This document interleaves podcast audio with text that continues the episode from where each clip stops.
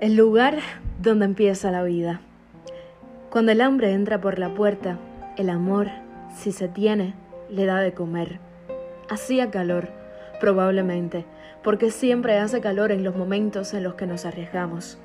Lo sabe cualquier adolescente que haya intentado besar por primera vez a esa persona de la cual no está tan seguro de que quiera que le bese en invierno. Lo sabe cualquier escritor al que leen por primera vez y también el que piensa que es la última vez que lo hacen. Lo sabes tú, lo sé yo, probablemente. ¿Qué haces aquí? Mentira, eso lo dijo la voz en mi cabeza. ¿Qué haces aquí? Mejor.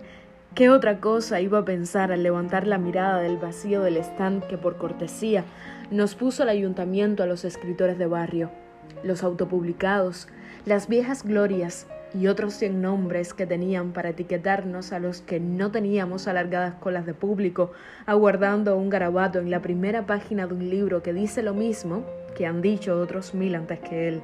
Pero en fin, no es lo que dices, sino cómo lo dices, ¿verdad? Hola, dijo.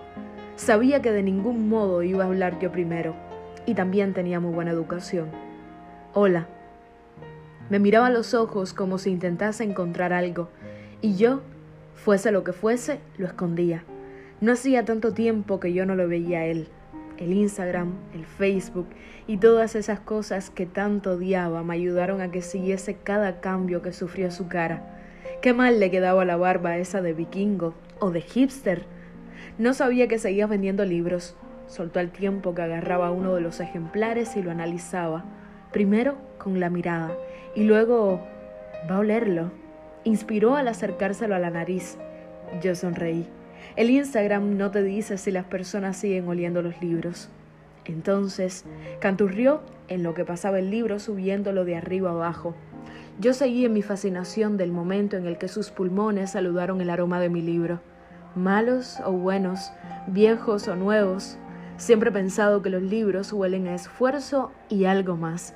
Esfuerzo y amor, esfuerzo e intriga esfuerzo y dolor, esfuerzo e interés, esfuerzo y dinero, esfuerzo y pasión, esfuerzo y olvido, superación, esfuerzo y 50 obras de Grey.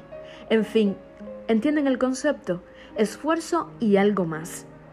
Vender libros es un lujo, contesté haciéndole ver, en lo mejor de mis habilidades no gestuales, que ya nadie compraba mis libros. Y entonces ¿por qué sigues escribiendo? Su rostro cambió. Y sentí que él, como yo, al verle oler el libro, quería saber algo de mí que Instagram no contaba.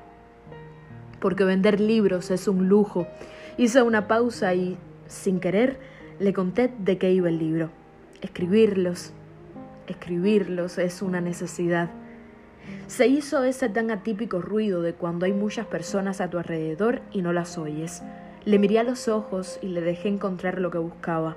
De todos modos, después de siete años sin verle, yo se lo debía. Dame cuatro, le pidió a la librera que me acompañaba a mí y a otros tres escritores. La jovencita no tardó en cargar los libros en una bolsa y coger los cincuenta euros que le ofreció. Y qué alegría cuando con un gesto de negación con la mano le perdonó la vuelta. ¿Qué haces? Cuestioné con una emoción que más tarde descubrí que era inseguridad mezclada con miedo y disfrazada de curiosidad. Sabes que no tienes que comprar mis libros. Yo te los regalo. De siempre. Creo que mi discurso iba a ser mucho más largo, pero los niños gemelos de no más de seis años que se acercaron al grito de Papá, papá, me cayeron como una bofetada. Y luego lo hizo ella, su nueva mujer, a la que yo sí conocía de Instagram. Leer libros es una necesidad, comenzó a decirme mientras le entregaba la bolsa con los libros a los niños. Comprarlos, comprarlos es un lujo. ¿Y a quien no le gustan los lujos? Sonrió como si de verdad yo le cayese bien, como si de verdad me hubiese perdonado. Papá, ¿dónde empieza la vida? le preguntó uno de los niños al leer el título del libro. Me adelanté, me atreví, me arriesgué y sí, hacía calor, no era una probabilidad, no era un beso ni un escritor con miedo, era un abuelo hablando por primera vez a sus nietos. Al parecer, Instagram no dice si las personas siguen oliendo libros, tampoco si tus hijos ya tienen hijos. Es posible, comencé a hablarles a los gemelos después de pedirle permiso a su madre con la mirada. Me lo concedió. Es posible que esto sea completamente ilógico, pero creo, a modo de sensación del alma, de mi genio y todo el esplendor de mi estupidez, los nenes sonrieron. ¿Qué tendrán las palabrotas que le gustan tanto a los niños?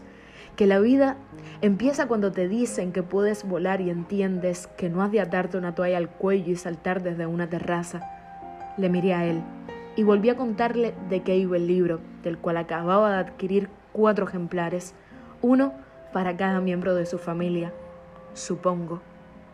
Silencios después o sonrisas de por ahora no hay nada más que nos podamos decir, los cuatro se dieron la vuelta pero esta vez no me estaban dando la espalda como hice yo años atrás, convirtiendo a todos los que me rodeaban en una extensión de mi sombra, incluida ella, la que abandonó dormir por cuidar de mi sueño, la que juró que cada día de su vida intentaría hacerme feliz, consiguiéndolo o no, juró que lo intentaría, e hizo que las palabras callasen cuando el tiempo y sus acciones hablaron, incluida ella, la luz que prohibía saltar en casa y cerraba las ventanas cuando no había que comer.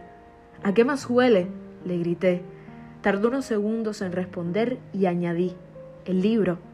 A esfuerzo y a qué más. ¿A qué más huele? Supliqué que me hiciese saber que sabía lo que le había dicho con mi mirada, algo que tal vez ni mis letras ni las viejas máquinas de la imprenta del pueblo serían capaces de expresar. ¿A qué más huele? repetí en mi cabeza, y él me contestó dándome una segunda oportunidad. A mamá, papá, huele esfuerzo y a mamá. Incluso sin el hambre atravesando puertas, incluso muerta, después de una eternidad impidiendo que el amor saltase por la ventana, tuvo tiempo de reservarme una segunda oportunidad. Solo ella podía hacer de la vida un restaurante y pedir mesa para dos.